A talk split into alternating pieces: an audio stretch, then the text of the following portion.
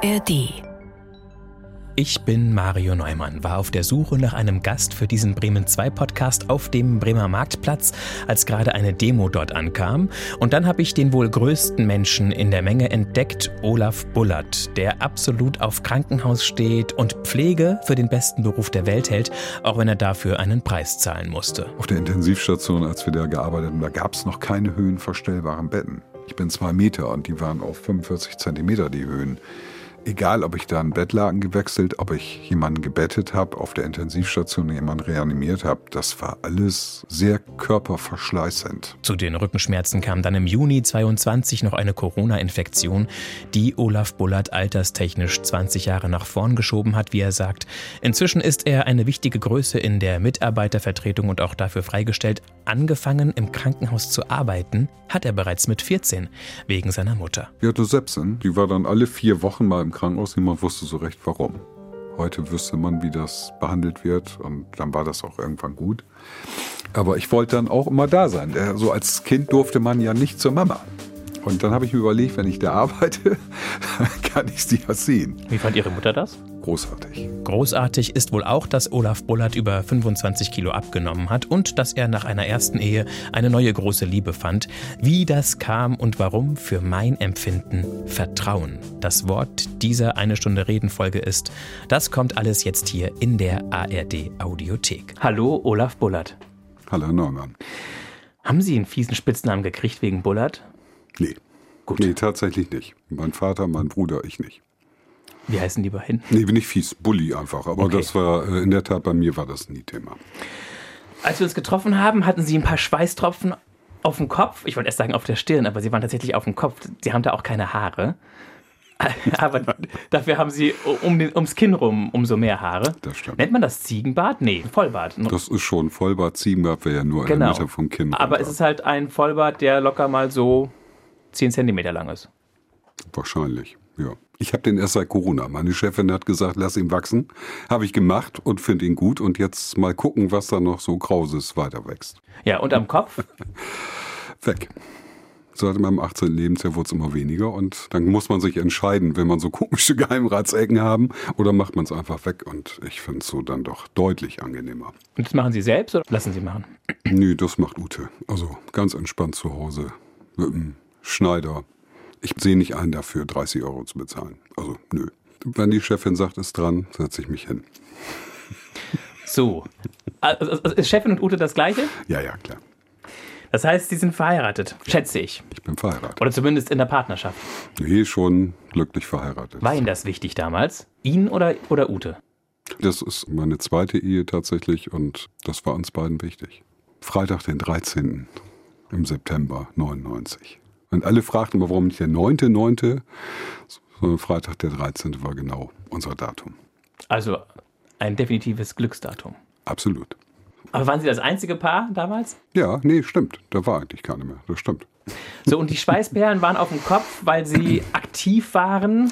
Naja, ich bin einfach ein knackiger Typ, sprich, ich bin schon ein bisschen älter und wir sind viel gelaufen und seit dem letzten Sommer, da hatte ich eine Corona-Erkrankung, da machen meine Beine nicht mehr das, was sie sollen und dann kommt es so, dass irgendwann jeder Schritt weh tut und das war eigentlich der Grund dass ich dann so geschwitzt habe. Aber das trocknet ja wieder. Das ist ja nicht so schlimm. War ja für eine gute Sache. Ja, es war eine Demonstration für bessere Arbeitsbedingungen im öffentlichen Dienst. Alles, also alle öffentlichen Dienstgewerke waren da. Ich habe mich am Goethe-Theater auf die Treppen gestellt und habe da ein Handyvideo gemacht. Nach eineinhalb Minuten waren die Leute immer noch nicht vorbei. Ich denke, das war irgendwo zwischen zweieinhalb und dreitausend Menschen. Und das aus dem öffentlichen Dienst, das ist immer extrem schwer. Man muss auch sagen, Krankenhäuser kommen extrem schwer, weil die Kollegen tatsächlich auch helfen wollen und es ist eng und eng und enger und da muss man ja trotzdem irgendwie sich noch organisieren, auch dahin zu gehen, auch das schlechte Gewissen irgendwie wegzukriegen. Und dafür, das war großartig. Also das war der erste Warnstreik in Bremen und ich war begeistert, ich hatte Gänsehaut. Sie haben auch eine Funktion. Sie sind im Gesundheitsbereich mhm. und sind da der Konzernbetriebsratsvorsitzende der Geno. Auch das, ja. Und eigentlich sind Sie Arzt, Pfleger? Ich bin gelernter Krankenpfleger, dann Fachkrankenpfleger für Anästhesie und Intensivmedizin. Da war ich acht Jahre, glaube ich, Ausbilder auf einer Intensivstation im Klinikum Bremen Nord. Dann habe ich gedacht, das kann ja nicht alles sein. Man muss irgendwie nochmal verändern. Man merkt auch, irgendwann geht das nicht mehr, wenn man diese Schwerstkranken sieht, wenn man ehrlich ist. Also ich konnte es nicht mehr. Ich konnte auch nicht mehr lange Nachtdienst machen. Habe gesagt, ich möchte mich weiter qualifizieren. Habe dann Krankenhaushygiene gemacht und habe 26 Jahre die Krankenhaushygiene im Klinikum Bremen-Nord mitbegleitet. Und seit 1995 bin ich aber immer schon in der Mitarbeitervertretung gewesen. 2010 dann freigestellt. 2016 durch die Umwandlung in der Zuordnung gehörte ich dann zu den Geschäftsbereichen. Das ist also mein Heimatbereich jetzt, die Hauptverwaltung. Jedes Krankenhaus ist ja eine Stadt was Berufe angeht. Wir haben ja Schlosser, wir haben Maurer, wir haben Maler, wir haben Lackierer, wir haben Elektriker, wir haben Küchen, wir haben die gesamte Verwaltung, also Abrechnung, interne Revision, das ganze Controlling. Diese Bereiche werden auch nicht gesehen. Die werden auch draußen nicht gesehen. Und das sind über 1000 Kolleginnen und Kollegen und die Auszubildenden, die gehören bei uns auch noch dazu. Wir haben über 1000 Auszubildende im weißen Bereich, also im weitesten Sinne Pflege und Co. Wir sind einer der größten Ausbildungsbetriebe im Lande Bremen. Und wie fühlt es sich für Sie an? Ist es so, wie Sie es erwartet haben? Ist es anstrengender? Ist es weniger anstrengend? Also ich mache das jetzt seit November letzten Jahres. Der zeitliche Aufwand ist enorm. Das kann ich auch nur machen, weil ich in meinem Hausgremium, im Betriebsrat Geno Geschäftsbereiche, weil mir da der Rücken freigehalten wird. Die Kollegen haben gesagt, mache das. Wir trauen dir das zu. Mach mal erstmal 100 Tage und guck, wie es dir damit geht. Und im Moment ruckelt sich das zurecht. Und wann war die Corona-Infektion letztes Jahr? Meine war im Juni. Das heißt, noch vor der Wahl und dem Amtsantritt. Ja, ja, das war davor. Und das schränkt sie auch jetzt nicht so schlimm ein, dass sie. Nee, das war eigentlich fast wieder gut. Das ist ja das Gemeine. Wie sagt mein Freund Thomas immer, der Körper ist eine launische Sau. Und manchmal hat er so recht. Also bei Corona ist es so, ich habe bei den Impfungen schon gemerkt, dass ich Probleme habe mit der Muskulatur. Also ich bin mehrfach geimpft. Also natürlich, ich finde es auch wichtig. Das war die einzige Chance, wie wir überhaupt irgendwas machen konnte, als wir nicht wussten, was geht. Da stehe ich auch zu. Dann habe ich mich impfen lassen das erste Mal. Das war nicht gut. Das zweite Mal war schrecklich. Da bin ich gegangen, also am nächsten Tag und stand auf mal wie eingefroren im Treppenhaus. Aber da hat das nicht wehgetan. Ich konnte mich nicht bewegen. Ich kam mir vor wie so ein Parkinson-Patient. Und dann war ich völlig kaputt und, und schwitzte, also so wie sie mich heute erlebt haben, aber das war dann nach fünf Metern. Und da dachte ich auch, was ist denn nun los? Bin ich nun wirklich schon 90? Dann war das wieder gut und alles war bestens. Nach der dritten Impfung hatte ich so gut wie überhaupt nichts. Und dann hat mich im Juni Corona erwischt. Und das war eine Erfahrung, die brauche ich nicht wieder. Das ging mit Rhythmusstörungen los und mit Atemnot weiter und vor allen Dingen mit nicht mehr gehen können. Und das war jetzt lange Zeit weg. Und dann dachte ich, ach guck, bin ja alt und war auch noch mal schwerer, als ich es heute bin. Die Hüfte zickt so ein bisschen rum. Ja gut, ist die Hüfte, die ist das sicher auch, aber im Moment gehe ich überhaupt nicht rund. Und das ist nicht schön, aber... Können Sie da was gegen machen? Ja, ich gehe schwimmen und ich beten. Nein, es ist ja nicht bekannt, was man macht. Also wüsste ich nicht, ich bewege mich, versuche das hinzukriegen und das tut nur einfach weh.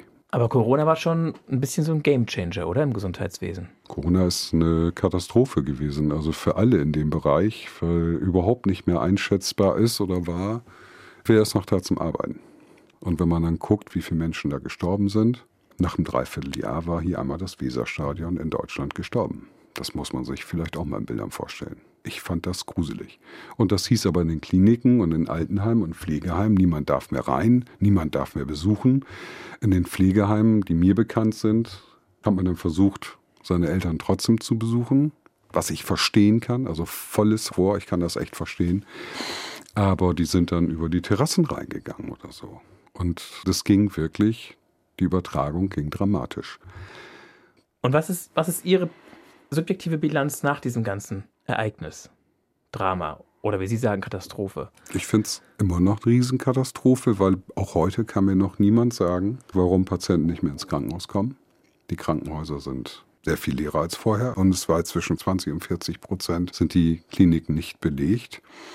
Davon würde ich einen Großteil darauf zielen, dass wir einen Personalmangel haben. Der ist wirklich da. Aber 20 bis 30 Prozent würde ich persönlich immer denken. Ich bin ja kein Wissenschaftler, aber würde ich immer denken, das liegt daran, dass Menschen nicht mehr kommen. So, und da frage ich mich natürlich heute auch, warum kommen die nicht mehr? Also ich gucke vor Corona und nach Corona. Bevölkerung in Deutschland ist mehr geworden, ist nicht weniger geworden. Und ist auch älter geworden? Ist älter geworden.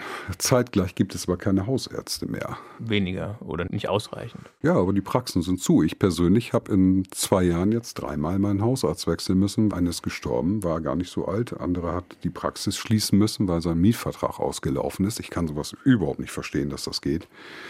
Und ich bin ja noch mobil, habe ein Auto, kann dann woanders hinfahren. Die Leute in dem Stadtteil haben ein Problem, die älter sind, die also mit dem Rollator unterwegs sind. Das ist auch ein Thema. Können die noch anweisen? Weil sie noch an? Kommen die Leute nicht mehr, weil die Angst haben? Ist die Kassenärztliche Vereinigung da so am Start? Ich frage mich immer, wer die braucht. Also tatsächlich. Die ziehen so viel Geld aus dem System und es ist personenabhängig. Es gibt Menschen in der Kassenärztlichen Vereinigung, sprich die Ärzte, die dann an den Praxen sitzen, an den Kliniken sind die machen ihre Arbeit, aber ich weiß noch nicht, ob ich das so gut finde, wenn ich mir einen Daumen gequetscht habe und das ist ein Ohrenarzt. Also ich bin nicht sicher, ob das immer so die Qualität ist. So, aber wir waren ja eigentlich. Äh, wir waren bei woanders. Wir waren ja bei meiner Bilanz. persönlichen Bilanz ja. zu Corona. Es hat viele Menschen arbeitslos gemacht. Wenn ich an Musik, wenn ich an Events denke, Kneipenkultur, da ist viel kaputt gegangen. Ich glaube, jetzt ist ein Urvertrauen weg was Gesundheit angeht. Man denkt immer, oh, kann ich da krank werden oder auch nicht. Ich vermute aber, das hält vielleicht noch ein Jahr an. Dann werden alle denken, ach, alles ist wieder gut. Letztes, es war Karneval und die Fallzahlen gehen wieder hoch. Gott sei Dank werden alle nicht mehr so krank, weil die durch Impfung da ist, weil das Virus, was zurzeit unterwegs ist, offensichtlich, es sind ja immer andere Varianten, zwar alle erwischen kann, aber nicht ganz so krank macht. Ja, was soll ich sagen? Ich habe Sorge, dass das wieder passiert. Wir waren da wirklich in der Komfortzone in Deutschland. Aber wenn man das nicht hat, ich war hier schon mal, da ging es um Gambia. Da gibt es einen Verein, Riverboat Doctors International, komischer Name für eine tolle Sache, ist eines der ärmsten Länder im Westen Afrikas. Da haben wir damals eine Krankenstation und einen Kindergarten auf den Weg gebracht der jetzt Ende des Jahres in Selbstorganisation zurückgegeben werden konnte. Das ist eigentlich eine tolle Sache, wenn das dann so funktioniert. Aber aus dem Bereich ist es so, dass ich da Freunde gewonnen habe und mehrere Familien finanziell unterstütze. Einige mit Bargeld, andere halt, das den Reis gekauft werden. 50 Kilo Reis kosteten 2019 in Gambia zwischen 11.000 und 12.000 Dalassi. Damals waren 5.000 Dalassi 100 Euro, dass man eine grobe Idee hat, was das ist. Heute 6.000 Dalassi 100 Euro. Der Reis kostet 18.500 Dalassi. Also ist deutlich mehr geworden. Die Inflation ist auch da. Und kleines Detail, die kriegen nicht mehr genug. Ich kann hier gambischen Reis kaufen in Bremen, aber dort wird er halt exportiert, weil das das Einzige ist, was sie machen können. Wie gesagt, wir sind da hier wirklich im Wolkenkuckucksheim. Wir sind hier geboren. Ich finde das auch toll, dass ich hier bin. Ich habe keine Erdbeben, wie wir jetzt gerade so auch feststellen. Wir haben noch keine Kriege und ich hoffe, das bleibt auch so. Da geht es uns gut. Und wenn man sich auf diese Menschen einlässt, auf diese Kulturen einlässt, dann merkt man eigentlich erst, also wenn man wiederkommt, dann bin ich immer ganz geerdet. Ich bin öfter da und wenn ich dann wiederkomme, bin ich ganz ruhig. Ja, und ich glaube, so viele Pandemien könnte sich die Erde nicht mehr erlauben. Dann wäre die Weltwirtschaft hin. Da haben wir ein Problem. Da hätte ich Angst vor. Das würde ich nicht wollen. So, jetzt haben wir Corona aber, glaube ich. Ja, jetzt sind wir schon ziemlich weit. Wir kommen zu den kleinen Fragen des Lebens. Bitte, Sie dürfen drei Zettelchen ziehen. Das mache ich doch. Aufhalten und laut vorlesen. Welchen Modetrend haben Sie gerne mitgemacht? Was war überflüssig? Natürlich war ich, als ich so 16, 17 war, Rocker. Das ist doch klar, mit Lederjacke und Plateauschuhen und Schlachhose. Das brauchte kein Mensch. Aber das war so schön. Also ich fand es damals so schön. Und ich hatte noch nicht mal eine Mofa zu dem Zeitpunkt. Ich komme gebürtig aus Delmhorst und da waren wir alle obercool. Goldkettchen, Silberarmband, aber die Lederjacke und diese Plateauschuhe, ja, das fällt mir sofort ein. Ich bin überhaupt kein Modemensch. Ich möchte das anziehen, wo ich Lust drauf habe und was gemütlich ist und das Leben ist hart genug. Da muss ich mich nicht nur in irgendein Korsett zwingen. Einverstanden. Dann Frage Nummer zwei. Gucken wir mal. Kreuz, Herz, Anker, Glaube, Liebe, Hoffnung. Was ist Ihr Symbol? Fragen wir auch Fragen. Aber hier wäre es dann für mich wirklich das Herz. Also es gibt nichts Schöneres, als wenn Menschen ehrlich miteinander umgehen und in allen Ebenen, in allen Beziehungen. Das wäre für mich dann das Herz. Dass so ein Vertrauen möglich ist und dass man ja. sich verlassen kann. Blind. Also so. Und ich finde nichts schlimmer, egal ob im Privaten oder auch im Arbeitsleben, wenn mir jemand sagt, ich mache das, macht es nicht, aber gibt kein Feedback. Das ist ja kein Problem, wenn man es nicht hinkriegt oder wenn es nicht funktioniert oder man kann es nicht. Aber wie schrecklich, wenn man denkt, das ist erledigt. Und dann hat man einen Termin bei irgendeinem Vorgesetzten und er sagt, wollten Sie liefern? Ich sage, haben Sie doch gekriegt. Und er sagt, nö, das geht nicht. Eine haben wir noch bei den Kleinen. Eine habe ich noch von den Kleinen. Ach, dann kommen noch die Großen. Ja, nach dem Koffer. bei ja. welcher Telefonnummer gehen Sie auch mal nicht ans Handy? Gibt es da eine? Kann ich mir bei Ihnen nicht vorstellen, wenn nee. ich ehrlich bin. Sie nee, sind so ein Zwei-Meter-Mann. Also wenn jemand anonym anruft, an. da gehe ich nicht dran. Es sei denn, es ist zu einer bestimmten Tageszeit, dann weiß ich, dass unsere Anwältin, unsere Betriebsratsanwältin, das weiß ich dann, das ist auch meistens angekündigt, aber sonst, nö, kann mich jeder anrufen. Keine nervige Schwiegermutter. Nee, nee, also das nicht, weil die nicht mehr leben, aber äh, ich sehe jünger aus, als ich bin. Ja, alles gut. Nein, alles Sie gut. Alles Sie haben es in meinen Augen gesehen, dass ich mir schon die nächste Frage überlegt habe. Also, es ist auch schwer zu schätzen. Sie sind auf jeden Fall über 50. Das stimmt. Aber über 60 weiß ich nicht. Also ich werde in diesem Jahr noch zum sechsten Mal nullen. Und warum haben Sie den Ohrring im linken Ohr? Das ist ein Stecker, der funkelt so ein bisschen. Ja, das ist auch ein echter. Das kann ich Ihnen sagen. Ich, als ich zum ersten Mal nach Gambia bin, das war 2010 auf mhm. 2011 und bin dann wiedergekommen. Drei Wochen habe ich gebraucht, um hier wieder anzukommen, weil ich habe das einfach so nicht gefühlt. Da sind, ist so viel Elend, so viele tolle Sachen. Ich habe so viele schöne Geschichten im Gepäck, wie auch schreckliche Geschichten. Und als wir damals da, das erste Mal da waren, da war gerade Tobaski, das ist so das höchste Fest der Muslime, Opferfest, nicht das Zuckerfest, Opferfest. Die Polizisten haben damals ungefähr 2000 Dalassi im Monat verdient, 40, 45 Euro, 40 Euro. Eine Krankenschwester 8000 übrigens, also auch um das mal ins Feld. Ich weiß die Preise, weil wir haben sie beschäftigen müssen, auch mhm. bei uns damals. Und dann wurden wir durchaus mal angehalten und wir sollten jemanden mitnehmen. Also man fährt von Dorf zu Dorf und dann sind da immer Polizeikontrollen. Da in dem Jahr auch noch Wahl war, war zuerst Polizei mit Kontrollen, mit MP, danach war Militär mit MG. Das war nicht schön, so vom Gefühl her, was kennt man ja nicht. Und dann haben die uns an einem Ort gesagt, wir hatten hier vom Bremer Theater, haben wir einen Bus gesponsert bekommen, den wir da rüberbringen wollten. Wir hatten vorher mit unserer Trommelgruppe Djembe for Fun hießen wir damals, Geld gesammelt, um eine afrikanische Familie zu unterstützen. Das Dach sollte gemacht werden und so. Und der Bus, den sollten die halt dann bekommen, um damit auch Geld verdienen zu können. Und dann hatten wir diesen Bus halt vom Bremer Theater mit allen Aufklebern noch. Dann haben die uns angehalten, haben gesagt, ob wir den mitnehmen können, den Mann bis zum nächsten Ort. Der hat einen Trauerfall und kann nicht hin. Nur klar, haben wir den mitgenommen ist ausgestiegen, alles ist gut. Und dann wurden wir richtig mit MGs umzingelt und dachten, was haben wir gemacht? Was ist passiert? Und es war aber dieses Opferfest. Und niemand hat Geld. Geld in Gambia verdienen die Frauen, die Männer kriegen, auch die Polizisten kriegen manchmal Geld und manchmal nicht. Die kriegen das nicht wie wir hier. Oder damals nicht so überwiesen wie wir, sondern das war immer Gutsherrenart. Und dann haben die, haben die uns da in die Sonne gestellt. Wir durften nicht raus. Und unser Fahrer und unser Scherifo, also Sherif Rossani, wohnt hier in Bremen, lebt hier in Bremen, ist ein Meistertrommler. Und dann wollten die einfach Geld haben. 2000 Dalassi wollten sie haben, weil ja Tobaski ist und sonst würden sie ihn nicht durchlassen. Wir waren ungefähr zwei Stunden in der Sonne. Der Wagen hatte 80 Grad. Dann kamen beide raus, ein bisschen geläutert, aber letztlich haben die eine Packung Tee abgegeben und dann war es auch so. Also nicht Dalassi, sondern Tee und dann konnten wir fahren. Aber das sind so Sachen, da kann man wütend werden. Und ich dachte nur, ich bin froh, dass ich hier nur zu Besuch bin. Das sind so die Geschichten, die braucht man nicht. Aber was hat das jetzt mit dem Ohrring zu tun? Ich war dann wieder zurück, habe dieses Land gesehen, habe ich möchte eine wirkliche Erinnerung haben, dass sie nichts zu essen hatten, tatsächlich. Und habe gesagt, ich mache mir einen Ohrring, damit ich immer an dieses Land denke und damit ich daran denke, dass ich nicht wieder so dick werde, wie ich früher mal war. Wobei die Muslime tatsächlich, das wusste ich auch nicht, man kommt aus dem Geschäft raus und dann sind da Menschen, die nichts zu essen haben, dann geben die von ihrem Einkauf alle was ab. Auch das habe ich hier noch nie erlebt. Ist also doch alles ein bisschen sozialer als man das denkt. Aber das ist der Grund der Ohrring für den Hunger. Und wie sind Sie auf die Idee gekommen, das über den Ohrring zu machen als Erinnerung? So nach dem Motto, das schreibe ich mir hinter das Ohr, oder? Wahrscheinlich. Ich war wieder hier und dann war ich in Bremen Nord auf der Brenor, auf der Messe. Und da waren Afrikaner und daneben da war jemand, der hat Ohrringe gestochen. Da habe ich gesagt, mach rein. Also ich brauche, der also irgendwie, aber das war aus, dann aus spontan.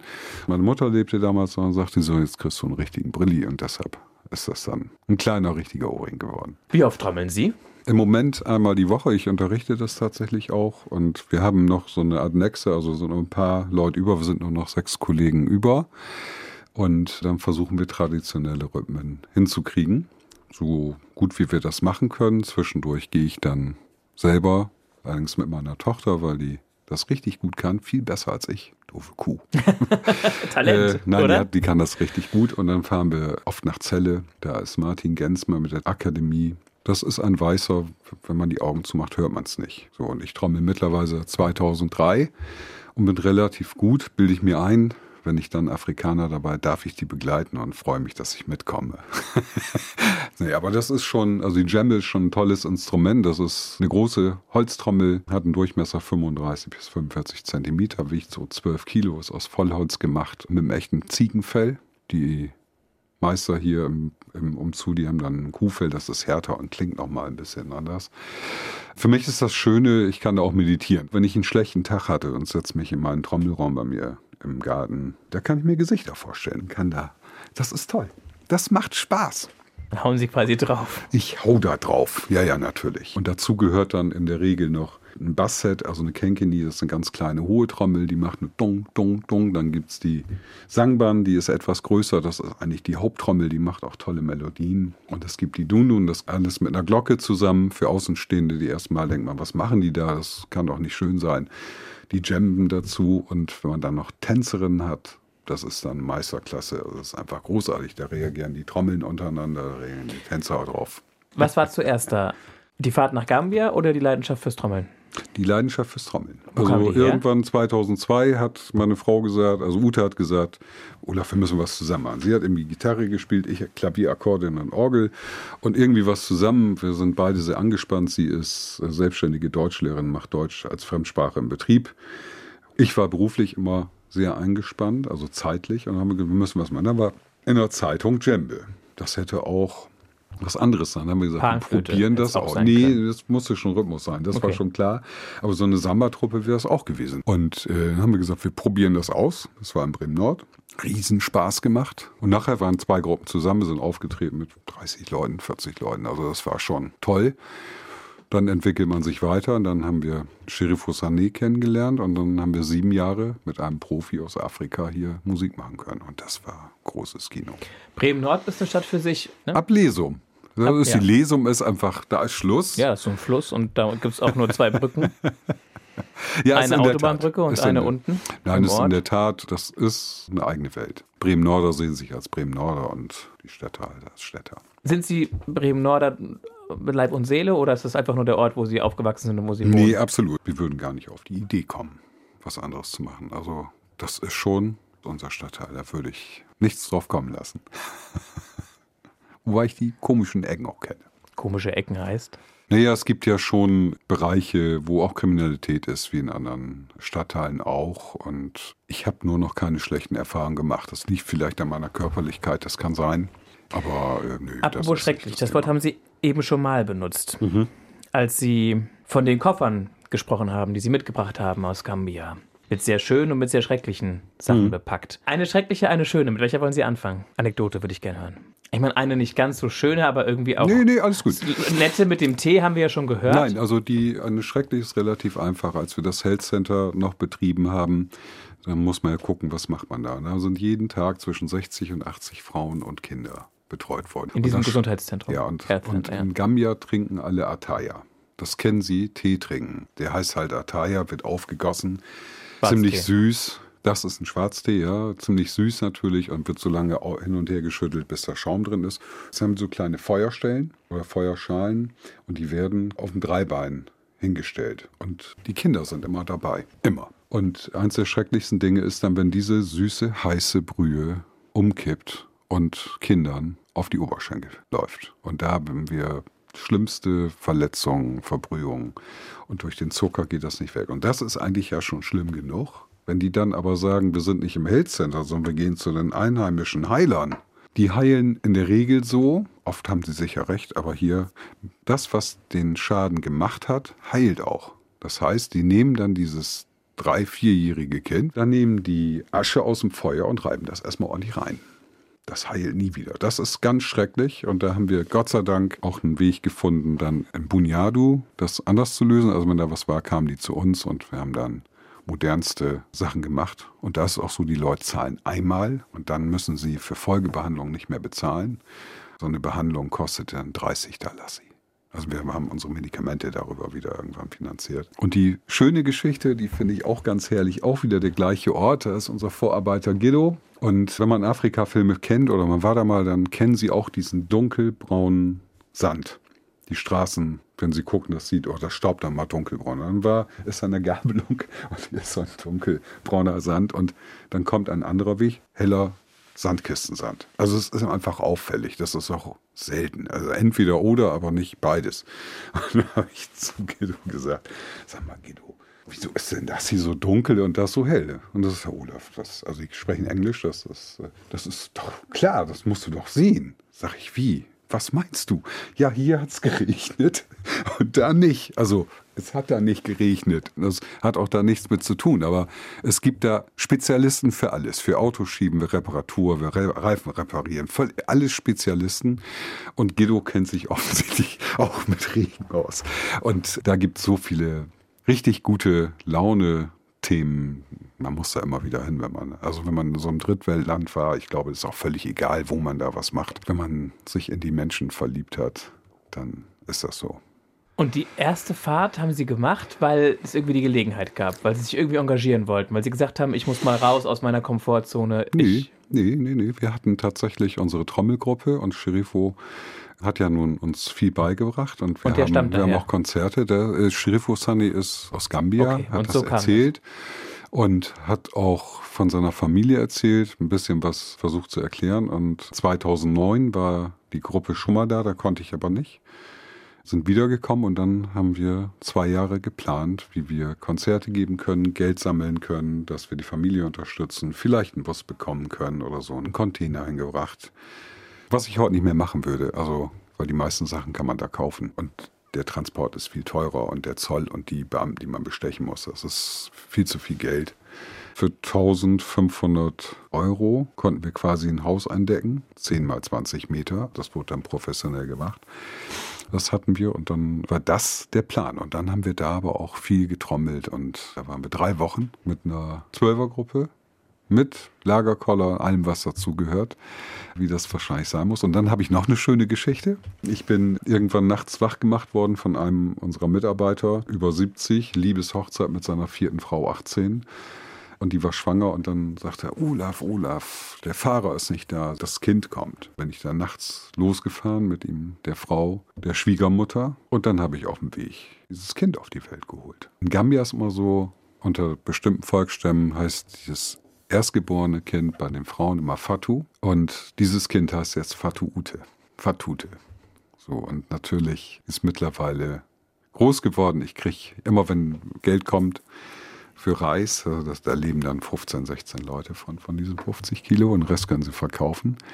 Kriege ich jeden Monat ein Bild. Da ist aber zum Beispiel unsere Bedingung, die wird nur so lange unterstützt, solange klar ist, dass sie nicht beschnitten wird. Weil auch das ist zwar in Gambia verboten, aber sie gehört zu dem, Stamm, zu dem Stamm der Fuller. Die Fuller sind in Gambia, in Indien würde man sagen, unterste Kaste. Und die sind noch sehr traditionell. Und es kann sein, dass irgendeine Tante kommt, die das Kind mitnimmt, vier Tage später es ist dann völlig verstört wieder da. Und das haben wir mehrfach gesagt, geschrieben und bis jetzt hat es funktioniert. Hilfe zur Selbsthilfe letztlich, da geht es drum.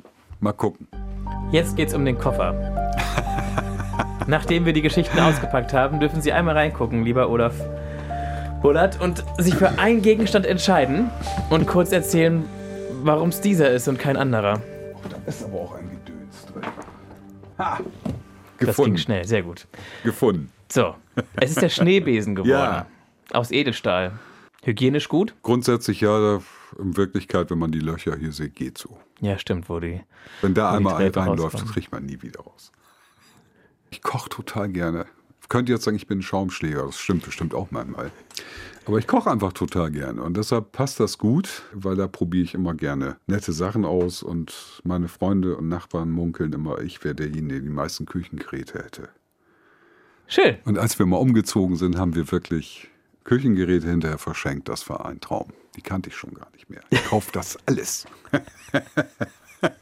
Jetzt haben wir uns gerade, das habe ich aber abgesprochen, äh, eine, äh, eine Fritteuse ohne Fett geholt. Heißluftfritteuse. Eine Heißluftfritteuse, allerdings eine mit 12 Liter Garraum. Da lege ich Wert drauf, weil da können drei Blätter rein, weil die, die sich bewegt, habe ich schon. Und die andere, die man normal benutzt, äh, wo man nur was reinschiebt, benutze ich immer für einen afrikanischen Fisch, den ich zubereite. Die habe ich auch schon. Die werden jetzt aber verschenkt. Also hat meine Frau gesagt.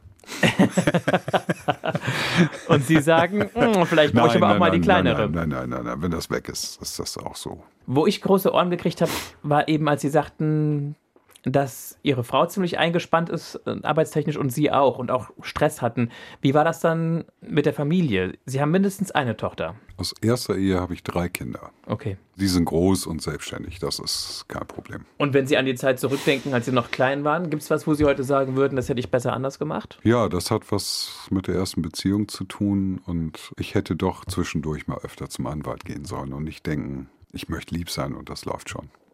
Okay. Klingt hart, aber. Ist auch hart, aber es ist so. Es vermutlich so. haben Sie es deswegen auch nicht gemacht. Vermutlich habe ich es deswegen nicht gemacht. Genau. Weil man will immer gut sein und das richtig machen. Und äh, mit Abstand sieht man, da hätte man vielleicht ein paar Sachen anders steuern können. Aber das ist jetzt so, wie das ist. Die sind groß und es geht allen gut und dann ist das auch okay. Weil das Gegenüber einfach, ja, ich glaube, das können wir nicht vertiefen, brauchen wir auch nicht. Ist das ein Thema, mit dem Sie durch sind oder ist da immer noch so eine Narbe geblieben? Das ist ja ein anderes Leben. Da ist tatsächlich so viel passiert, das würde auch Filme füllen. Das ist eine Riesennarbe, aber man wächst ja an seinen Herausforderungen und auch da ist es so. Und ich bin froh, dass jetzt alles so ist, wie es ist. Ich glaube, das reicht dazu. Natürlich, äh, mit den Filme füllen, gibt es eine Lektion, die wir alle lernen sollten? Hör auf deine Freunde. Okay. Dann wäre einiges anders gelaufen, aber wenn man verliebt ist, macht man Sachen. Und hört auf alles, aber nicht mehr auf seine Freunde, weil die alle nicht recht haben können. Und das würde ich heute jedem raten. Hör auf die Leute, die dir sonst auch wichtig sind. Das aufeinander angewiesen sein. Mhm. Das ist sehr stark. Das ist auch mit den Menschen in Gambia, die ein Stück weit auf sie angewiesen sind oder auf ihre Gruppe, die sie da unterstützt. Mhm. Ja. Es läuft immer auf Vertrauen hinaus. Und deshalb, das Herz war vorhin schon gar nicht so schlecht. Und haben Sie das von klein auf mitgekriegt? Ja, ja, ja. Ich bin gut behütet aufgewachsen. Ja, ja, auf jeden Fall. Ich habe einen Bruder, ich habe meinen Vater, also ich bin erzkatholisch groß geworden. So, das habe ich nicht mehr. Also das ist dann irgendwann ja auch mal vorbei. Aber hat es Ihnen geschadet oder? Nein, also mir hat das nicht geschadet. Ich Messdiener und so. Bis zu meinem 18. Lebensjahr, bis 21. war ich Lektor, also alles gut in Delmhorst, Marienkirche, falls Sie die kennen der Dom des Nordens, eine riesengroße Kirche. Also das habe ich damals gerne gemacht. Das war auch ein Stück Identität. Ich möchte auch das Jugendfreizeitheim und die katholische Jugend damals dort nicht. Das hatte mit katholisch wenig zu tun, aber wir haben einfach viel erlebt. Da bin ich in Chor gekommen. Also ich habe als Kind viel, viel, viel gesungen. Bedauere das heute noch sehr. Wir hatten damals Herrn Gerd Berger. Ähm, Was bedauern Sie? Herrn Berger bedauere ich. Der war damals bei uns Chorleiter. Da hat sich seine Frau das Leben genommen, ein Sohn das Leben genommen und dann ist er weggezogen. Und als ich elf war, da hatte er mich gerade auserkoren. Ich wurde gerade zum Solisten und die Kirchen waren damals noch voll. Da waren durchaus mal 1500 Leute drin. Und ich stand vorne als Elfjähriger, Zehnjähriger und habe gesungen. Und das habe ich bedauert. Das, also Tod ist sowieso nicht schön. So, und dann war der weg. Und was ganz spannend war, dann habe ich ihn wieder gesehen. Also erstmal habe ich seinen älteren Sohn wieder gesehen, ein wahnsinniger Jazzmusiker, Keyboard.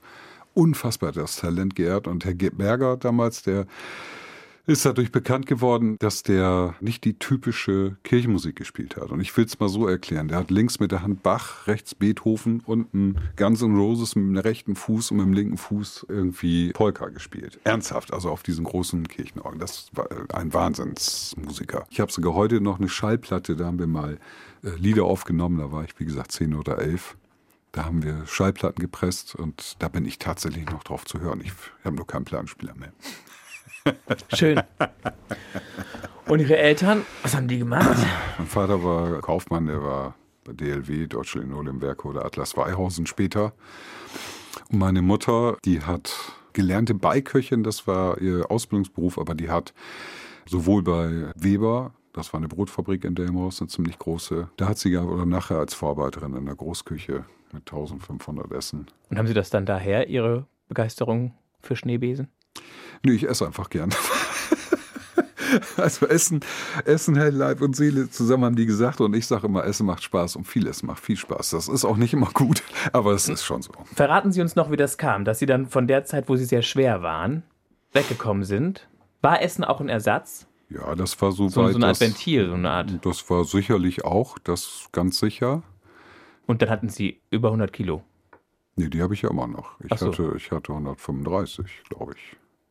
Ja, und dann war ich krank, habe Medikamente genommen und dann habe ich gesagt, ich probiere das und dann habe ich halt abnehmen können. Dann wurde auch die Erkrankung besser. Aber letztlich fühlt man sich auch deutlich leichter.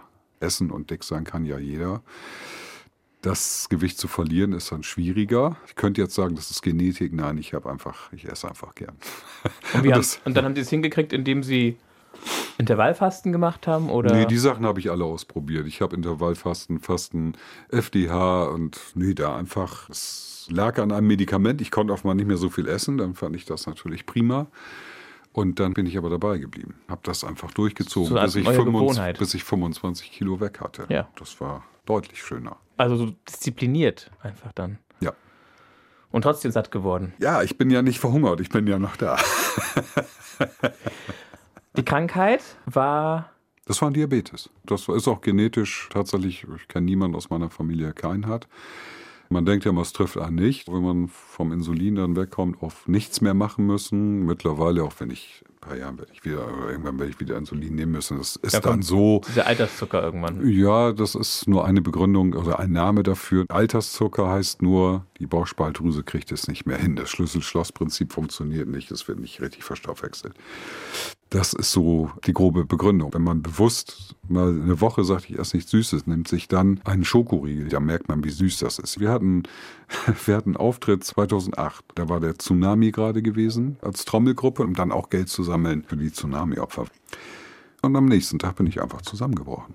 Da lag ich da in meinem Büro und weiß nicht wie lange. Dann wurde das halt gleich so, da ich in Bremen-Nord arbeitete, ehemals Diabetes-Fachklinik. Internisten kennen sich da wirklich aus. Dann haben wir das gleich gemacht, dann eingestellt.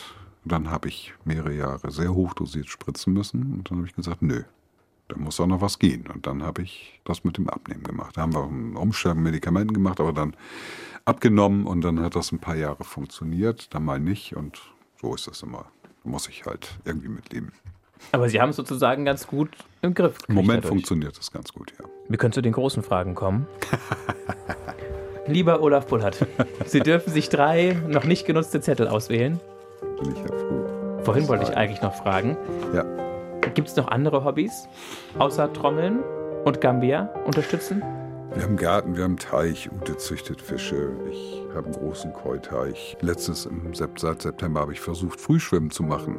Das ist eine tolle Sache. Nur seit Weihnachten komme ich einfach nicht mehr hoch morgens um halb sechs. Soll ich wieder vorlesen? Besser Bitte, ist ja. das, ne? Ja. Wenn Ihr Leben eine Leiter ist, auf welcher Sprosse stehen Sie? Über der Hälfte. Also jobmäßig wird sich da nicht mehr viel tun. Da habe ich das erreicht, was ich erreichen kann. Ich bin nicht bei Betriebsrat, ich bin bei allen anderen Berufen. Habe ganz viel ausprobiert, also von daher ist alles gut. Und ich hoffe einfach jetzt, dass ich da berufsmäßig da noch viele Sachen so bahnen kann, dass es auch funktioniert, weil das äh, so eine Moderation zwischen den Protagonisten, das ist eigentlich das, was ich da gerade versuchen werde. Und Gesundheitswesen steht vor einer riesen Herausforderung, nicht nur die alle. Und wenn ich jetzt sage, ich bin im Krankenhaus 2 eingestellt und ich bin da schon 30 Jahre, dann will ich, dass dieses Krankenhaus erhalten bleibt. Ob das zukünftig, nachdem Herr Lauterbach sein Lauterbach-Papier rausgegeben hat, noch so sein wird? Nein, geht gar nicht. Entweder gehen Bereiche zusammen, also auch in Bremen übergreifend, oder die sind einfach nicht mehr da, weil sie nicht mehr finanziert werden. Und wie finde ich das? Beschissen. Warum finde ich das beschissen? Weil alte Leute, mich, das ist ein Unterschied, ob ich 30 Kilometer fahren muss oder drei. Das war jetzt die berufliche Sprosse. Es gibt ja noch ein paar andere Sprossen. Familiär bin ich total glücklich. Also so, ich könnte mir, angekommen. könnte mir nichts, da bin ich tatsächlich oben. Also was anderes geht da gar nicht. Das ist so, wie man sich das wünscht. Also wir vertrauen uns. Wir haben die Freiräume, die man braucht. Damit meine ich, wenn ich sage, ich möchte nach Gambia, Ute fährt nicht nach Gambia, weil sie so ein Hafen ist für strandende Tiere. Das heißt, oh, die würde alle Tiere versuchen, in den Koffer zu nehmen und mitzunehmen. Das kann sie nicht, sie erträgt es nicht und das kann man nur respektieren, das geht nicht. Aber es ist kein Problem, wenn ich dahin fahre, auch egal wie lange. Hobbymäßig, da bin ich vielleicht auf der Hälfte. Ich würde noch viel mehr und wenn ich jetzt nicht mehr arbeiten müsste, dann würde ich das wirklich ausbauen. Ja, müssen Sie ja irgendwann nicht mehr. Dann ist die Frage, kann man das noch? Also es ist auch ein, auch körperzehrend ein bisschen. Also da habe ich das eine oder andere Zipperlein, das nervt mich sehr, aber da hat Corona mich auch bestimmt 20 Jahre nach vorne geschoben. Das hätte ich so nie geglaubt. Will man auch nicht wahrhaben. Wir Männer sowieso nicht. Da muss man versuchen, gegenzuarbeiten. Mal sehen, das wird schon. Okay, also haben wir die Leiter jetzt haben wir die, haben wir die, aber die Leiter eigentlich fertig, ne? Ja. Gut. So, was habe ich denn hier noch? Was war Ihr größter Erfolg im Leben? Ich glaube, dass ich Ute kennengelernt habe. Die ist mir im richtigen Moment über den Weg gelaufen und hat mich da aufgefangen, wo mich niemand hätte auffangen können. Das war wirklich zu einem Zeitpunkt, da wusste ich nicht mehr, wo das hingehen soll. Das war, glaube ich, der größte Erfolg. Ich darf natürlich meine Kinder nicht vergessen. Kinder sind die tollste Sache der Welt. Nicht nur, wenn sie klein sind, aber das sind eben auch immer noch Kinder und man macht sich auch immer die Sorgen, die da sind. Die muss ich mir nicht mehr machen. Das ist gut. Das freut mich sehr. Und dann ist es und bleibt es Ute. Jetzt kurze Nachfrage. ja. Sie hat sie aufgefangen in einem Moment, haben Sie gerade gesagt, wo sonst nichts mehr groß war. Ja, ich hatte mich gerade getrennt. Und wenn man gewohnt ist, in einem Haushalt mit drei Kindern rumzuwuseln und ist dann oft mal alleine, ist das schwierig. Dann habe ich mit meinem Freund Olaf Vogt damals gesagt, was können wir machen? Der hat das gemerkt. Olaf, du machst jetzt Ausbildung, Schwesternhelferin bildest du aus. Da habe ich Schwesternhelferin-Kurse für Malteser Hilfsdienst durchgeführt. Da war Ute. Und die hat sich mich einfach mitgenommen. So, sie hat sich verliebt. Da war ich aber auch offen und da hat man gesehen, dass es mir nicht gut ging. Das war aber alles nicht wichtig, sondern wir haben uns gesehen und das hat Klick gemacht und alles richtig. Mein Gruppi, so. Spannend. Ja, war es auch. Wie groß ist dann der Unterschied altersmäßig? Sie hat sich einen jungen Mann genommen. Also sie ist fünf Jahre älter als ich. Und warum hat sie dann noch so einen Schwesternhelferkurs gemacht? Die hat lange studiert und wollte musste irgendwie ja nebenbei verdienen, damit sie da ein bisschen anderen Stundenlohn kriegt und sich besser auskennt und auch andere Sachen machen konnten als nur einkaufen, hat sie dann so einen 120-Stunden-Kurs gemacht. Das war 93 auf 94. Und da waren Sie wie alt? 31. Da waren Sie jung. Ja, aber damals als schon, sie, damals war ich schon, äh, also ich habe mich 95. Sie schon drei Kinder und Ja, ja, ich war junger trennen. Papa. Ich war ganz stolzer junger Papa. Auch immer eine Mütze aufgehabt. Ich war ganz stolz. Das war mir ganz wichtig. Es gibt Dinge, die verändern sich. Gott sei Dank auch Menschen. Hab für einen Kirchenvorstand kandidiert. Alles, also alles, was ich heute nicht mehr machen würde. Und wo ich auch heute denke, um Gott, oh Gott, oh Gott, oh Gott. Bei der katholischen Kirche? In, in Blumenthal tatsächlich. Hat natürlich nicht geholfen, dafür war ich ja zu jung, das ging ja für die Leute nicht. Aber nein, das war ein anderes Leben, das war das eine Leben und dann hat sich das geändert und dann habe ich nochmal drüber nachgedacht und dann mit Ute zusammen was anderes. Ich muss keinen Anzug tragen, um wichtig und, zu sein. Und, aber mit Ute haben Sie keine Nachfahren mehr? Nein. War kein Thema oder? Ich wollte das nicht. Und das Sie? tut mir auch heute noch leid. Sie hat sich das damals gewünscht, aber ich habe gesagt, du kriegst mich nur ohne Kinder. Weil für Sie war das Kapitel Kinder abgeschlossen. Oder zu sehr verbunden mit dem, was bisher gewesen war, mit dem ersten Leben. Also ich habe draußen gestanden im Regen und meinen Kindern zum Geburtstag gratuliert und dann wurde mir nachgesagt, ich würde stalken. Ich habe ganz komische Sachen erlebt. Und, und damals bin ich, ich habe ja gesagt, ich wusste nicht mehr, was ich denken sollte, was ich machen sollte. Mein Anwalt hat mir immer geschrieben, Olaf, setz dich erstmal hin und dann trink noch einen Kaffee und dann lies mal und nimm's nicht so ernst, ruf mich dann an. Da waren einfach komische Sachen. Hatten Sie eine Depression deswegen? Ich vermute, aber ich bin da nicht behandelt worden. Nein, nein, das war damals, ach, da waren wir cool. Eine haben wir noch. ja, hätten Sie sich selbst gern zum Freund oder Freundin? Ja, auf jeden Fall. Freundschaft ist das Wichtigste, was es gibt und da kann man sich verlassen und das ist auch egal wann und ich wüsste, da wäre jemand, der versucht, alles zu bahnen und zu regeln, Schön. was nötig ist. Ja als Sie jung waren und sich entschieden haben, Sie gehen in den Bereich Krankenhaus? Mhm. Als ich ins Krankenhaus ging, war ich 14 gewesen. Das ist sehr jung. Ja. Das klingt nach Schulpraktikum. Meine Mutter war immer krank ganz viel krank tatsächlich. Ich war auch ein Frühchen, auch wenn ich nicht so aussehe. In dem Haus, ich komme aus der Mühlenstraße, ist das Josefstift direkt nebenan gewesen, gehörte zur Kirche, also das war alles so eins. Und dann war sie da immer im Krankenhaus und habe ich gesagt, ich will dahin. Dann habe ich mit 14 angefangen im Krankenhaus zu arbeiten. Jedes zweite Wochenende habe ich da kostenfrei gearbeitet. Als Botenjunge? Nee, auf der Station. Ich habe ganz normal mitgearbeitet. Also das, was man als helfende Hand, was man da machen konnte. Das ging los mit Menschen waschen, das hörte auf mit Betten desinfizieren. Das war damals so. Also alles, was da anfiel. Weil ich ja immer schon größer war als andere, war das auch so. Und warum war Ihre Mama so viel? Also was hatte sie? Die hatte Sepsen. Also die, äh, die war dann alle vier Wochen mal im Krankenhaus. Niemand wusste so recht warum. Heute wüsste man, wie das behandelt wird und dann war das auch irgendwann gut. Aber ich wollte dann auch immer da sein. Äh, so als Kind durfte man ja nicht zur Mama. Und dann habe ich mir überlegt, wenn ich da arbeite, kann ich sie ja sehen. Wie fand Ihre Mutter das? Großartig. Und Ihr Papa? Ja, auch natürlich. War ich von Füßen weg, er konnte sich um meinen kleineren, jüngeren Bruder kümmern. Alles gut. Dann da war die Liebe gelegt und dann habe ich hinterher lange auch in dem Krankenhaus noch tatsächlich ein Praktikum gemacht. Dann habe ich im Josefstift in Bremen meine Lehre gemacht. Als Sie angefangen haben, mit dem Krankenhaus beruflich in Kontakt zu treten, haben Sie damals schon geahnt oder gedacht oder vermutet, dass Sie 40, 50 Jahre später an den Punkt kommen und sagen, vielleicht kann ich gewisse Sachen gar nicht mehr, wenn ich aufhöre zu arbeiten? Nein. Weil mein Körper dann nicht mehr nein. derselbe ist? Nein, nein. Also äh, ich gehöre in die Generation, das ist heute anders. Das ist auch teilweise ganz gut. Ich äh, habe nur gesagt, ich liebe den Beruf, ich will Menschen helfen und ich möchte lernen, wie man es richtig macht und da hatte ich Bock drauf. Ja. Da war egal, ob man am Wochenende arbeitet oder irgendwie Nachts. Äh, nachts arbeitet, das spielte überhaupt keine Rolle. Da hat man nicht drüber nachgedacht. Da gab es ja auch nicht Internet und Handy und wo man gucken konnte und die Vor- und Nachteile. Und wir wollten arbeiten, um zu leben. Ich wollte ein Auto haben, ich wollte irgendwann eine Wohnung haben, dass ich dann mit 21 schon geheiratet habe. Das war sicher äh, nicht so, aber das war halt wichtig da in dem Moment. Haben wir gemacht, alles gut.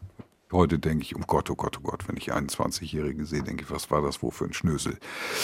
Aber heute gucken die halt tatsächlich, was brauche ich, um zu leben. Und wenn ich jetzt an meinen Sohn denke, der lebt in Hamburg, hat eine kleine eigene Firma, IT-mäßig, und der sagt mir, ich arbeite nur, wenn ich muss. Und dann mache ich halt ein Projekt und dann arbeite ich halt mal ein Dreivierteljahr nicht. Ich würde wahnsinnig werden. So, wenn ich das jungen Leuten erzähle, sagen die, wie cool ist das denn? Also da sind wir tatsächlich meilenweit auseinander. Verträge werden in guten Zeiten für schlechte Zeiten gemacht mit Rente und was man alles so gedacht hat. Heute braucht man das gar nicht mehr denken, wenn ich erst mit 30, 35 vielleicht im Beruf einsteige. Da kann ich über Rente gar nicht mehr viel schaffen. Das muss man anders lösen. Und dass das ein körperzehrender Beruf ist, habe ich nicht drüber nachgedacht. Auf der Intensivstation, als wir da gearbeitet haben, da gab es noch keine höhenverstellbaren Betten.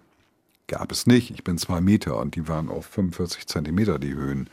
Egal, ob ich da einen Bettlaken gewechselt, ob ich jemanden gebettet habe, auf der Intensivstation jemanden reanimiert habe, das war alles sehr körperverschleißend. Und das haben andere Kollegen auch. Und ich finde immer noch, das ist der schönste Beruf der Welt. Warum? Weil man auch facettenreich wechseln kann. Sie nehmen es halt so hin, wie es jetzt ist. Sie kommen ja klar. Ich bin gut gelaunt, also nicht nur klar. Ich, Nee, ich meine aber, dadurch, dass Sie jetzt die Verschleißerscheinungen haben, die Sie haben, das werfen Sie sich selber nicht vor. Nein. Oder Ach, auch was? nicht dem System. Ach was.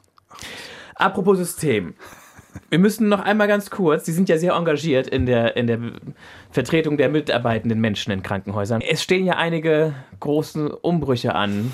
Es gibt diesen Gesundheitsminister auf Bundesebene, der da einige Programme auflegen will. Wie geht es Ihnen damit? Wie sehen Sie das? Was glauben Sie, ist der Olaf-Bullard-Plan für die Zukunft der Krankenhäuser? Wohin steuern wir da? Ich glaube, äh, in vielen Belangen kann Herr Lauterbach gar nicht anders, als er das macht. Er sollte nur vielleicht anfangen, das auch umzusetzen, was er sagt. Wenn Sie sich zurückerinnern, war es Ende Dezember oder Anfang Januar, da wurden 8 Milliarden Euro fürs Gesundheitssystem angekündigt, damit die Energie und Co. bezahlt werden können. Da ist bis heute noch kein Cent geflossen. Es ist noch nicht geregelt, wirklich, wie es. So, das geht nicht. Wenn man sagt, wir haben perspektivisch keine Menschen mehr, dann muss ich gucken, wie kann ich die verteilen. Wenn Krankenhäuser leer sind, dann muss ich gucken, wie kann man das besser machen. Und im Prinzip müsste man wahrscheinlich in der Finanzierung so hingehen, wie es früher bei den Eigenbetrieben waren. Da hat man gesagt, ich habe Summe X verbraucht und Summe X wurde bezahlt. Und dann wurde vereinbart, was nicht gemacht werden darf. Und dann wird es einfach bezahlt. Und dann wird auch nicht mehr diskutiert. Das hat er auch gemacht, weil Level 1 Krankenhäuser sind. Da will er 40 Prozent über den Weg schon mal finanzieren, dass man sagt, ihr dürft so und so wie diese und jene Untersuchung durchführen und dafür kriegt ihr schon mal 40 Prozent auf die Summe, die vereinbart ist, auf die Masse der Patienten, kriegt ihr schon mal bezahlt, müsst ihr nicht nachverhandeln. Das ist sicher ein Weg. Den goldenen Mittelweg habe ich da nicht. Ich weiß nur im Moment, die Krankenkassen wollten Krankenhäuser platt machen, nicht schließen, platt machen. Das wird jetzt richtig gelingen. Und meine große Sorge ist, und da bin ich wieder bei Lauterbach, wenn ich sage, wir wollen Ambulantisierung, dann würde ich vielleicht erstmal regeln, dass da auch Ärzte sind, Niedergelassene, die da sind und diese Patienten betreuen können. Dann würde ich vielleicht mal vorher regeln, wo sind die Sozialdienste oder die Bereiche, die diese Patienten auch behandeln können. Weil das hilft ja gar nichts, wenn dann Egon Meyer, 75 Jahre alt, die Hüfte rausgekriegt hat, alles neu, und er geht nach Hause und da ist niemand, der ihn betreut, bis er in die Reha kann. Und dann lassen mich noch ein Wort dazu sagen, wo die Medizin hingeht. KI ist ja in aller Munde, also künstliche, künstliche Intelligenz, Intelligenz, ist in aller Munde. Künstliche Intelligenz heißt ja auch Operationstechniken verfeinern, unter anderem. Es geht ja nicht nur um irgendwelche Aufsätze für Schulen zu schreiben, dass man da verdichten muss, was verändern muss alles gut. Eine Krankenkasse brauchen wir eigentlich nur. Wer sich privat versichern will, der soll das doch machen. Der kann ja irgendwas anderes machen. Aber eine für alle, wo auch alle einzahlen, das ist wichtig aus meiner Sicht, dass dieses Gehühner da weg ist. Also wie viel Prozent und noch ein Prozentchen und dann wechsle ich und dann sind die Anwaltschaften weg. Und eigentlich muss das bezahlt werden, was man braucht. Und wenn jemand was Spezielles will, ja, dann soll er es machen. Ihre Regelrentenzeit beginnt mit 65 oder mit 67? 67 und ein paar Monate. Das heißt, Sie haben noch acht Jahre? Ja, theoretisch, ja. Und in diesen acht Jahren gibt es da noch zwei oder drei Ziele, die Sie unbedingt erreichen müssen? Wir haben Wohnmobile, da möchte ich nochmal ein neues vielleicht haben. Eins haben wir uns 2018 gegönnt, nach langer Überlegung. Ist ein altes, gebrauchtes, alles gut. Das würde ich gerne nochmal verändern, ansonsten heiter gelassen. Im Gesamtbetriebsrat, da wäre das Schönste, wenn wir das hinbekommen, mit Augenmaß und Respekt miteinander umzugehen. Weil wenn man jetzt wirklich mal darüber nachdenken würde, da es kommt dazu, dass eine Klinik geschlossen wird, dann bin ich das Gesicht dazu. Das finde ich nicht witzig. Und das bin ich wahrscheinlich einer der ersten, der das den Kollegen aus den Häusern mit erzählt, weil ich berichte aus Sitzungen. Klar, da wünsche ich mir, dass das vernünftig voneinander geht und nicht, dass wir so wie Hooligans übereinander herfallen. Ja, das ist ein schönes Bild. Und, und dieser Wunsch ist, glaube ich, sehr berechtigt, ja. Ich glaube, also ich höre da so raus, dass Sie die Realität ganz kalt und grell kommen sehen. Ja, ja, natürlich.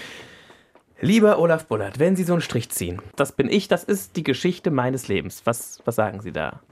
Wie kann man es zusammenfassen? Ein Leben fürs Krankenhaus, oder? Mit 14. Ich stehe auf Krankenhaus, das ist überhaupt keine Frage. Ich finde es immer noch, also Pflege im weitesten Sinne, geilste Beruf der Welt. Ich bin angefangen als Krankenpfleger. Sonntagshelfer. Als, als Sonntagshelfer. So hieß es richtig. Sonntagshelfer. Praktikant. Ausbildung Krankenpfleger, Intensivpfleger. Da hätte ich nie gedacht, dass ich in der Stabsstelle 25 Jahre Krankenhaushygiene mache und dass ich immer eine große Klappe habe und Mitarbeiter oder Kollegen unterstützt habe. Das ist schon klar. Seit 95 bin ich in der Mitarbeitervertretung. Ich war vorher auch mal ein paar Jahre bei der Bundeswehr. Auch da war ich. Man nannte mich Keimzelle allen Übels in der Personalvertretung. Das war klar. Aber dass ich tatsächlich irgendwann mal einem Gremium vorstehen darf, also ich bin da demütig, habe großen Respekt, aber ich weiß, glaube ich, auch, was ich tue. Ja. Das ist das Berufliche. Was gehört noch dazu, zu der Geschichte Ihres Lebens? Dass, seitdem ich mit Ute zusammen bin, alles wieder gut ist. Also, so dass ich da wirklich glücklich und zufrieden bin, sodass wir da ganz entspannt alt werden können. Wir wünschen uns übrigens auch, dass, wenn wir mal schwerst krank werden, dass wir das wissen. Ich möchte Abschied nehmen können. Da überall hinfahren noch um Tschüss zu sagen. Für ein selbst ist ja mal schön, wenn man umfällt und tot ist, aber für drumherum ist nicht so toll. Das wäre dann der letzte Wunsch, dass ich dann überall Tschüss sagen kann. Ich muss jetzt Tschüss sagen. Ich würde noch eine Stunde weiter mit ihm reden, lieber Olaf Bullert. Ja, alles gut. Es ist, man kann ja weiterhören. Wir haben ja schon ein paar Folgen gemacht in dieser Reihe mit völlig unterschiedlichen Leuten. Jetzt hatten wir hier schwer das Thema Krankenhaus und Gesundheitssystem. Mhm. Da haben wir die Folge, die heißt mit Ende 20 wusste sie nicht, ob sie bald sterben wird. Klingt dramatisch, ist es auch. Ist die Geschichte von Susanne Wächter. Die kann man sich jetzt anklicken, wenn man möchte. Oder wer sagt, man muss vielleicht auch mal äh, eine Beziehung ändern und das ist ein Thema, was ich spannend finde, da will ich weiterhören. Den empfehle ich Claudia Hartwig. Die Folge heißt Puppenproben, Playback-Theater, eine Frau, die sich was traut. Gibt's alles hier in der ARD Audiothek, wird nie langweilig. Ich bin Mario Neumann. Wir hören uns.